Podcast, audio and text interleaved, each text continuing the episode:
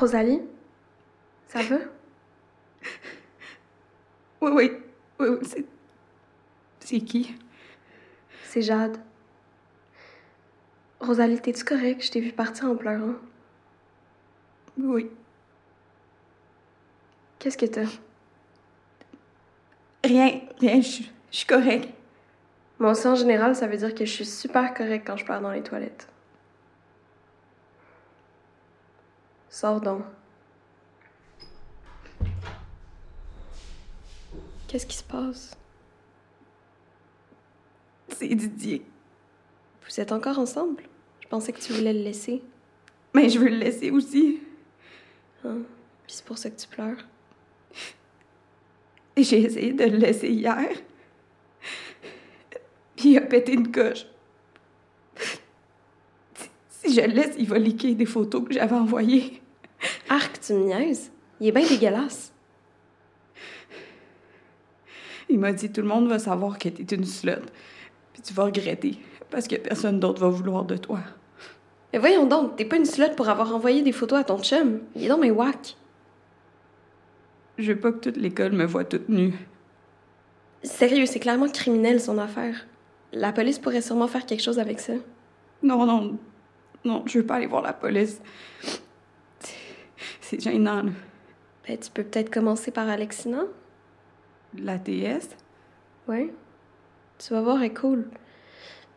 Il y a sûrement des solutions. Veux-tu qu'on aille la voir ensemble? Ouais, ouais, j'aimerais ça. Salut, ici Catherine Brunet. et Pierre-Luc Funk. Ensemble, on anime le balado Contact, une étape à la fois, pour en apprendre plus sur le processus de plainte en cas de violence à caractère sexuel chez les ados. Parce que oui, nous aussi, on a déjà été des ados, puis on va se le dire, même adulte, c'est pas toujours évident les relations, puis c'est normal de se poser des questions quand on vit une situation troublante. On va essayer de démêler tout ça, une étape à la fois. Aujourd'hui à Contact, on se demande pourquoi c'est important d'en parler quand on vit une agression, puis surtout à qui on peut en parler.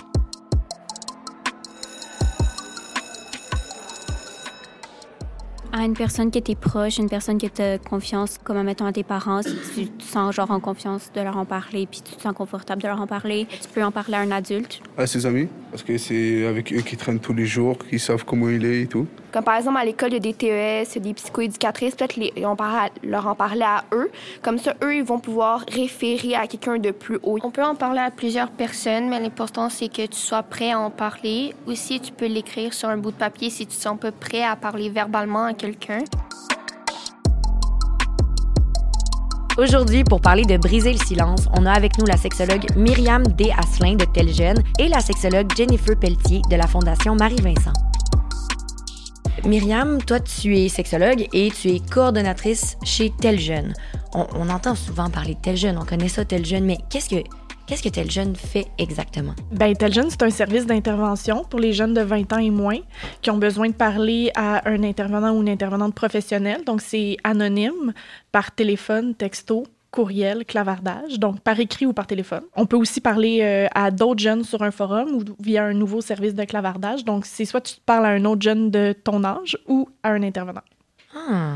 Donc, c'est, puis aussi, tel jeune, on, on peut le préciser que là, en ce moment, on parle de, de, de, de violence à caractère sexuel, mais ils sont ouverts sur toutes sortes de problèmes, puis sont une oreille à, à tous les problèmes qu'un jeune peut, peut vivre. Oui, exactement. N'importe quelle inquiétude, préoccupation, que ce soit en lien avec la santé mentale, la sexualité, les relations amoureuses.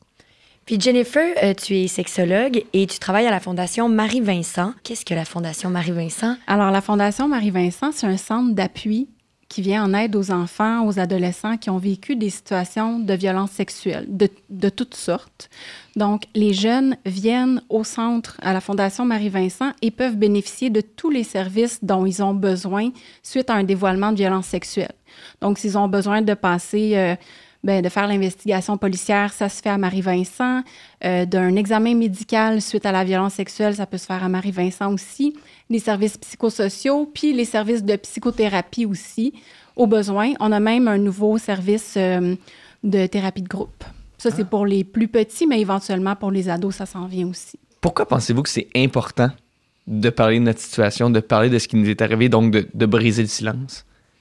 Ben, je dirais que les agressions sexuelles sont souvent commises par des euh, personnes de confiance, euh, souvent dans la honte. On peut ressentir de la honte après, de la culpabilité. Euh, puis ça, ça entraîne beaucoup de conséquences euh, chez, chez, chez l'ado ou l'enfant, euh, ou même l'adulte. Donc, c'est important de pas rester seul avec ça parce que c'est pas des émotions avec lesquelles on peut composer tout seul. Euh, mais c'est difficile parce que c'est fait justement dans un contexte souvent d'intimité avec des gens qu'on connaît. Donc, briser le silence, il y y a beaucoup d'obstacles à briser le silence. Je suis tout à fait d'accord. C'est difficile pour plein de raisons. Un, on s'est fait menacer. On peut s'être fait promettre de garder le silence en échange de privilèges. Euh, plus on vieillit, plus on est conscient des conséquences possibles pour soi, mais pour l'agresseur aussi. Donc, comment on- je vais être perçue si je dénonce que j'ai été une victime de violence sexuelle? Qu'est-ce qui va se passer avec mon agresseur? On se rappelle qu'il y a 50 en tout cas selon les chiffres de Marie-Vincent, il y a 50 d'agressions sexuelles qui proviennent d'un membre euh, de la famille euh, immédiate. Et il y a 75 des agressions sexuelles qui proviennent de la famille en général, euh, dont la famille élargie. Euh, puis dans 99 des cas, on connaît notre agresseur. Mhm. là. C'est pas quelqu'un euh, sur le coin de la rue. Là, euh. C'est ça, des fois, là, on a le cliché de penser que une agression sexuelle ou un harcèlement sexuel va provenir de, c'est ça, dans la rue ou dans le soir, tard, mais Ben c'est pas ça, là. Ça arrive, mais c'est pas la majorité du tout. Je pense que c'est plus facile de briser le silence quand c'est un inconnu, Mhm. euh, quoique ça peut être extrêmement difficile quand même, mais quand c'est une personne que, que t'aimes aussi, parce que des fois, tu t'es victime d'agression sexuelle, mais t'as des sentiments positifs aussi envers Mhm. l'agresseur parce que c'est quelqu'un que tu connais qui est proche de toi. Donc ça, ça rend ça encore plus difficile. Oui, puis ça, c'est quelque chose dont je parle souvent avec les jeunes que je vois dans mon bureau. Euh, je vois ça, je leur explique que les gens sont un peu comme des dés à plusieurs faces. Puis c'est pas parce qu'il y a une face qui est négative de la personne que ça enlève toutes les autres faces de la personne qui peuvent être positives. Donc c'est Mhm. vraiment difficile de c'est pas tout blanc, tout noir. On n'aime pas ou on déteste la personne. Tout est mélangé. Puis comme tu disais, Myriam aussi, il y a souvent de la honte et de la culpabilité associée à la violence sexuelle qu'on a vécue. Ça devient vraiment compliqué, là, souvent, de dénoncer. Des fois, justement, on est bon pour rationaliser, minimiser, justifier les comportements de l'autre. Puis quand on en parle, puis que l'autre personne nous dit, ben voyons, ce que tu as vécu, c'est une agression sexuelle, ça n'a pas de bon sens, c'est un manque de respect, ça peut nous valider dans les petits doutes qu'on a, mais auxquels on donne pas trop euh, d'importance. Mhm. Puis des fois, même, de, par contre, de se faire dire ce que tu as vécu, c'est une agression sexuelle, ça peut être confrontant aussi, Mhm. justement parce que c'est des personnes proches de nous. Fait que c'est c'est pour ça que la- la- quand on se fait confier une agression sexuelle ou que quand on a envie de dévoiler, c'est important aussi de, de le faire à son rythme, de, euh, de, de prendre le temps d'aller jusqu'où on est capable d'aller. Mais c'est souvent ce que les victimes ont besoin de se faire valider, de se faire rassurer qu'ils n'ont pas mal compris, qu'ils n'ont pas tort. Tu parlais d'aller à son rythme, donc, euh, évidemment, on parle d'aller à son rythme aussi quand on parle de plainte, quand on parle de... Mais est-ce que vous pensez que de parler à, un ami ou à un proche, euh, c'est suffisant ou c'est toujours mieux d'aller chercher de l'aide professionnelle ou d'appeler justement quelqu'un qui est à l'extérieur de la situation ou... Ben, je pense que ça dépend pour chaque personne parce que je pense qu'il y a des personnes qui vont jamais avoir envie d'aller parler de ça à un psychologue ou une intervenant, une, int- une intervenante. Euh, puis souvent, le premier pas, c'est d'en parler à un proche, mais souvent aussi, les gens n'ont pas le goût d'en parler à un proche puis ils veulent vraiment un regard extérieur. Fait que je pense que ça dépend de la personnalité de chacun, chacune. Mm. Je suis tout à fait d'accord avec toi. Puis l'affaire, c'est qu'on peut pas tirer les verres du Mm. nez de quelqu'un si la personne, elle est pas prête à dévoiler. On a beau voir, ah, pas l'air affilée, je me questionne, j'ai des doutes. On peut ouvrir la porte, on peut dire, t'as pas l'air affilée, je vois qu'il y a telle, telle chose, je suis là pour te parler. Donc, s'assurer que la personne sache que notre porte est ouverte si elle a besoin de venir nous parler, mais on peut pas forcer un dévoilement. C'est ça, j'imagine que vous en recevez des appels ou des confidences comme ça. Par exemple, je sais que mon ami ou ma cousine a été euh, victime d'une agression sexuelle.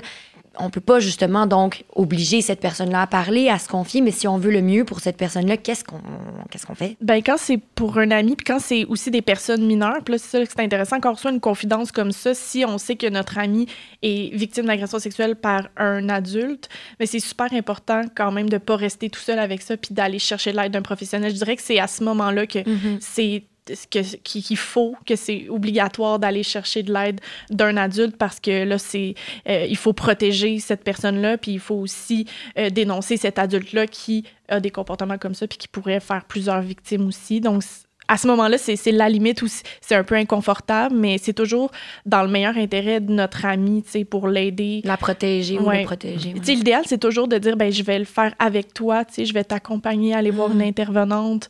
Euh, comme ça, c'est-. T'es pas tout seul. Ouais. Mais par exemple, si on est témoin directement, euh, on est dans un party, on, a, puis on voit quelque chose, on voit clairement une agression sexuelle ou un geste à caractère sexuel ou une violence sexuelle, qu'est-ce qu'on fait? Moi, j'aurais tendance à aller voir la personne qui a été victime puis lui dire Hey, j'ai vu qu'est-ce qui s'est passé tantôt, comment tu te sens?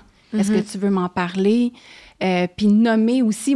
Moi, ce que j'encourage, c'est de toujours remettre la responsabilité à l'agresseur.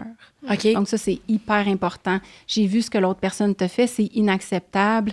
Euh, tu veux qu'on en parle? Puis, qu'est-ce qu'on fait? Moi, je t'encourage à en parler à quelqu'un. Euh, ou en tout cas, rester disponible là, pour que la personne puisse venir nous, nous en reparler là, au besoin. Puis dans la situation inverse où quelqu'un vient se confier à nous, c'est quoi, comment on, on fait pour bien recevoir quelqu'un qui vient se confier d'une agression? Ben, je dirais que honnêtement, c'est vraiment l'écoute, euh, l'écoute active, l'empathie. Il n'y a pas nécessairement de choses à dire. Il y a Euh, pas une liste, là, Non, il n'y a pas une liste. Tu sais, ce qu'on peut faire, c'est dire, ben premièrement, tu fais vraiment bien de m'en parler. Merci pour ta confiance. Ça, c'est des choses qu'on peut, on peut valoriser la personne, tu sais, d'être venue nous voir. En même temps, en tant que confident, confidente, euh, surtout à l'adolescence, on n'a pas à avoir le poids, tu sais, de, de, de soit savoir tous les détails ou faire une enquête, par Ça exemple. peut être stressant aussi de recevoir ça. Vraiment, tu sais, parce que ça, ça peut éveiller des émotions chez nous aussi. Fait que je pense que c'est vraiment juste de bien recevoir la personne, de dire qu'on la croit, tu sais, que merci parce que tu as raison de venir en parler. euh, Ça a dû être difficile pour toi. J'ajouterais, ben, je mettrais vraiment l'emphase sur le fait de croire Mhm. quelqu'un Mhm. qui vient nous dévoiler une situation d'agression sexuelle. Pas questionner, pas remettre en doute, ouais, mais toi, qu'est-ce que tu as fait? De tout simplement accueillir qu'est-ce que la personne nous dit sans questionner, d'être à l'écoute de ses besoins. De quoi tu aurais besoin pour aller mieux en ce moment? Euh, valider ses émotions. Je te comprends d'être fâché, d'être mélangé, euh, puis de toujours, comme je disais tantôt, responsabiliser l'agresseur. Donc, si on voit que cette personne-là se sent mal, se sent coupable, se sent responsable, moi, j'entends souvent, si j'avais pas fait tel choix, ça me serait pas arrivé. On enlève, on essaie en tout cas qu'elle enlève cette responsabilité-là sur ses épaules. On ne choisit jamais d'être agressé. Non, puis il n'y a rien qu'on fait. Je pense que on le répétera jamais assez, mais il n'y a rien qu'on fait qui amène à une agression. C'est jamais, jamais, jamais la responsabilité de la personne qui est agressée, évidemment. là. Oui, tout à fait. Tu sais, on parle tellement de ça en ce moment, du consentement, puis de euh, sans oui, c'est non, puis euh, ce qui est une super bonne chose. Donc, je, je me demande, est-ce qu'il y a des jeunes qui appellent en ce moment puis qui se posent des questions par rapport à eux-mêmes, leur comportement, si leur comportement est problématique ou c'est pas encore... euh, Non, c'est vraiment une bonne question parce que euh, post-mouvement de dénonciation, là, à partir de cet été, Il c'est y a la... dû en avoir beaucoup parce qu'il y a eu quand même un requestionnement de tout Ouais. le monde Ouais. après le mouvement. Oui, exactement. Ben, c'est la première fois, nous, chez Tel Jeune, qu'on avait, depuis 30 ans, c'est ce que les, les, tous les, les membres de l'équipe disent, qu'on a, euh, qu'on a eu depuis cet été des jeunes garçons ou des jeunes filles qui appelaient pour dire Ah, là, je me questionne, on m'a dénoncé à l'école ou sur les médias sociaux, puis là, je me questionne, j'ai besoin d'en parler. C'est la première fois qu'on a comme Wow. ce pan-là de, de- des gens, c'est super important. Euh, autant on veut les jeunes qui dévoilent euh, des agressions sexuelles, autant on veut que ces personnes-là qui se posent des questions nous, nous appellent. Fait que c'est super important. Mais surtout, chez les ados, on, on croit à la réhabilitation, puis on... Je pense que c'est le premier pas de se poser des questions. euh. Oui. Puis on va jamais juger quelqu'un qui appelle ou qui écrit pour dire je pense que j'ai eu des comportements. Jamais. Nous, notre travail, c'est pas ça. tu sais. Puis quand quelqu'un se dé- prend le temps de se dévoiler comme ça ou de se poser les vraies questions, on, on juge pas, on accueille puis on, on discute. Là. Puis je veux quand même souligner qu'il y a des jeunes qui, justement, dans le mouvement de dénonciation euh, publique, n'ont pas eu envie de dénoncer publiquement aussi. Nous, on en a Mhm. reçu chez tel jeune, jeune qui était un petit peu confronté. euh, ah, tu sais, ça veut-tu dire que je manque de courage? Ou parce que, tu sais, on a beaucoup Oui, louangé oui. Ah comme ouais. le courage puis la prise de parole sur les médias sociaux, mais il y a des Vous êtes qui- forte de parler ou Oui, mais exact. Courageuse, mais T'es pas moins forte de pas parler. tu sais. non, en fait, t'es pas, puis t'es pas moins forte de pas parler en public, tu sais. Euh, t'as pas nécessairement à porter le combat, toi, comme victime, tu sais. euh, fait que, euh, fait que c'est correct de le faire anonymement aussi. C'est correct de le faire anonymement, de le faire avec qui tu veux, avec qui tu te sens à l'aise, puis d'aller chercher le soutien que tu as besoin. Puis des fois, c'est pas dans l'œil euh, public. Là. Puis y aurait-tu un, un réflexe en tant que victime que- qui serait important de défaire justement? Parce qu'on parle sais, on parle de justement briser le silence, mais est-ce que vous voyez souvent ce réflexe-là de, de vouloir se- diminuer ce qu'on a vécu, puis de rester dans le silence, puis d'essayer de se convaincre? Est-ce que, comment on fait pour défaire ce réflexe-là? Bien, je trouve que le réflexe, souvent, quand il nous arrive quelque chose de difficile, c'est de s'isoler.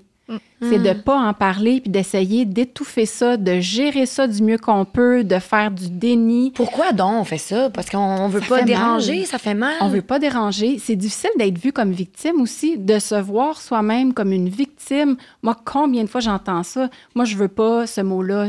Victime, ça colle pas à moi. là. Ouais. Donc, de se percevoir comme ça, que les autres nous perçoivent comme ça, souvent, là, c'est des mécanismes d'évitement, de déni qui sont mis en place pour, OK, on tasse ça, on met ça dans une petite boîte, on essaie de fermer à clé, puis on continue comme si ça nous était pas arrivé. Malheureusement, l'évitement, ça fonctionne à court terme, mais à un moment donné, la petite porte, elle se rouvre, puis on sait pas trop quand, dans qu'est-ce qui va créer ça, puis quel impact ça va avoir. Puis ça peut avoir des conséquences, j'imagine, de garder le silence. Je pense, par exemple, à l'alcool ou la drogue, dans le sens que de vouloir éviter à tout prix puis de vouloir refermer cette boîte-là, il- on doit avoir plein de mécanismes pour le faire qui nous font Ça tomber doit dans être une un- réaction en chaîne, tu sais, Ben oui, j'imagine. Puis il faut pas oublier que les agresseurs sont bons aussi pour faire sentir les personnes victimes. Diminuer ce qu'ils ont Euh, vécu. diminuer ce qu'ils ont vécu. Puis souvent, c'est même pas euh, dit, mais c'est implicite. Les, les, les personnes victimes le comprennent que s'ils parlent, il va y avoir un changement, il va y avoir des conséquences. Fait que ça aussi, ça empêche de dévoiler, tu sais, en plus de la pression qu'on se met, puis de l'évitement qu'on peut faire. Complètement. Mais c'était vraiment une super discussion euh, d'en parler avec vous. Puis je pense que j'espère que ça va convaincre des personnes de juste être plus à l'écoute, de mieux recevoir, puis d'être plus à l'aise de parler. Mais tout ça à leur rythme. Mais tout ça à leur rythme pour euh, une guérison euh, dans, le, dans le meilleur des mondes. Merci beaucoup, Je sais pas si mesdames. une guérison dans le meilleur des mondes, ça pas si ça conclut fait super bien cette discussion. Moi, j'aime ça. Ah ben, Regarde. mais merci d'avoir été avec nous, c'est c'est vraiment un plaisir. Ce balado a été produit par les Centres de justice de proximité et Roméo grâce à l'appui financier de Justice Québec.